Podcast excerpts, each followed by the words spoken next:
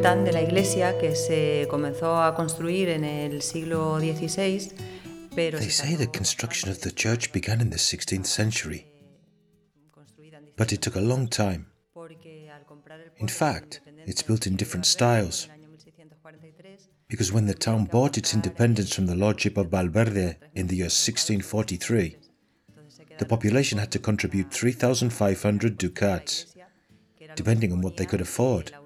And then they ran out of funds to finish building the church, which was what the union of the four villages that formed the town before being Villanueva implied. First, there were four hamlets, then they were united to form Villanueva, but they belonged to the lordship of Valverde. When they paid for independence, they ran out of funds, and the altarpiece is actually from the 18th century, long after independence.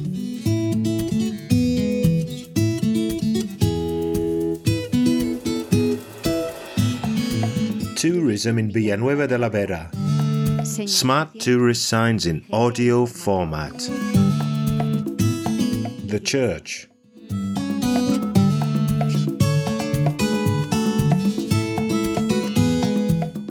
Built in the 16th century, it's been declared a monument of cultural interest. Located in the Plaza del Cementerio square, its walls are built with granite masonry reinforced with ashlars in the corners and exterior buttresses. The most important feature of the exterior is the northern doorway with a bell shaped arch and Gothic bases and capitals. The small columns are decorated using a general theme. There are two shields, coats of arms of the Zuniga and Velasco families, the Counts of Nieva, lords of the place who bore these surnames from the end of the 15th century. The one on the left, the most worn out one, represents the Zuniga family. The one on the right is the Velasco families, with a castle and lions surrounded by a checkered shield. The tower was not completed until the middle of the 17th century, and it was financial problems that delayed the work on the tower and the altarpiece. Inside, we can see three different sized naves, with the central nave being twice as large as the side naves.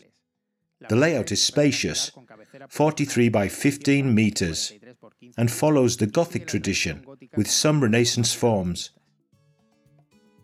On each side of the transept, we can see two altars whose fronts are made of 16th century Talavera tiles. Both are the same, but what they are dedicated to varies. The closest to the entrance is the altar of the 11,000 Virgins, which depicts the image of Saint Ursula among a group of female figures, dressed in white robes and carrying palms, a symbol of martyrdom. El retablo, más o menos del siglo XVI, cuenta con The altarpiece is more or less from the 16th century and has some images. The one in the middle is Saint Anne. It's a very old image, and we do not take her out in the procession now. She's the patron saint of the town, and a more modern image is taken out. However, the parish celebration is the Immaculate Conception. We celebrate it on the 8th of December. The images celebrated here are Saint Anthony of Padua, Saint Anne, as I've already told you, the Virgin of the Rosary, Saint Joseph, and the Virgin of Sorrows, which is during the 17 days before Easter. She's brought down from where she is. The story of the Virgin of Sorrows talks about a girl from the town who came to Mass every day with her mother. Of course, before, people were more religious. They came to Mass, catechism, rosary, novenas, and all of this. But as you well know, Spain has had massive pandemics, and one of the worst ones was tuberculosis. This girl fell ill with tuberculosis. In fact, some people are around 80 or 90 years old and were told by their grandparents that the image of the Virgin of Sorrows is the image of the girl. So the girl came to Mass, they say, and told the people not to come near her because they would be infected. The girl died some time later, and the mother came and asked the priest if she could put her daughter's face on the image of the Virgin. The priest said yes. So the lady took the image of the Virgin to a good sculptor and put her daughter's face on it. The people here are extremely devoted. Children who are born are brought here to the town and placed before the Virgin. If the child is from the town, they come from wherever they live Madrid, Barcelona, wherever. They come and present them here.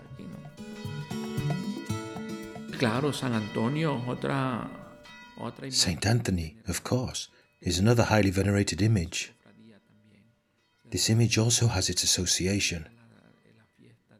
They meet to plan the celebration. The Virgin of the Rosary also has an association. The St. Isidore celebration just took place, but it's been moved to a place called El Tudal. We hold it there, and many people go. The town council's present, which gives food to the people. And yes, the priest also stays there to eat.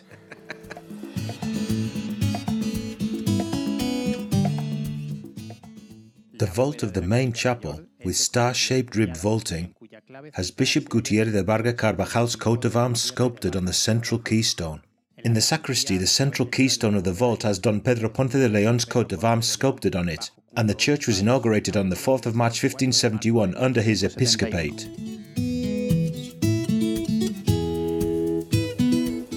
It's also worth mentioning a sculpture of St. Anthony by Aniceto Marinas, married to a Villanueva resident and sculptor of the Velázquez at the entrance to the Prado Museum and the Héroe de Cascorro at the Madrid Flea Market, among others.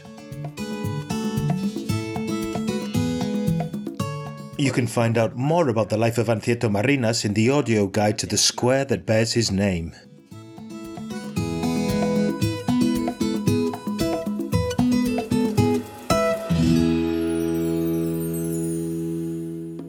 A production for Radio Viajera, financed within the framework of the Project for the Development of Smart Villages of the Government of Extremadura and the European Union, with the support of the Villanueva de la Vera Town Council.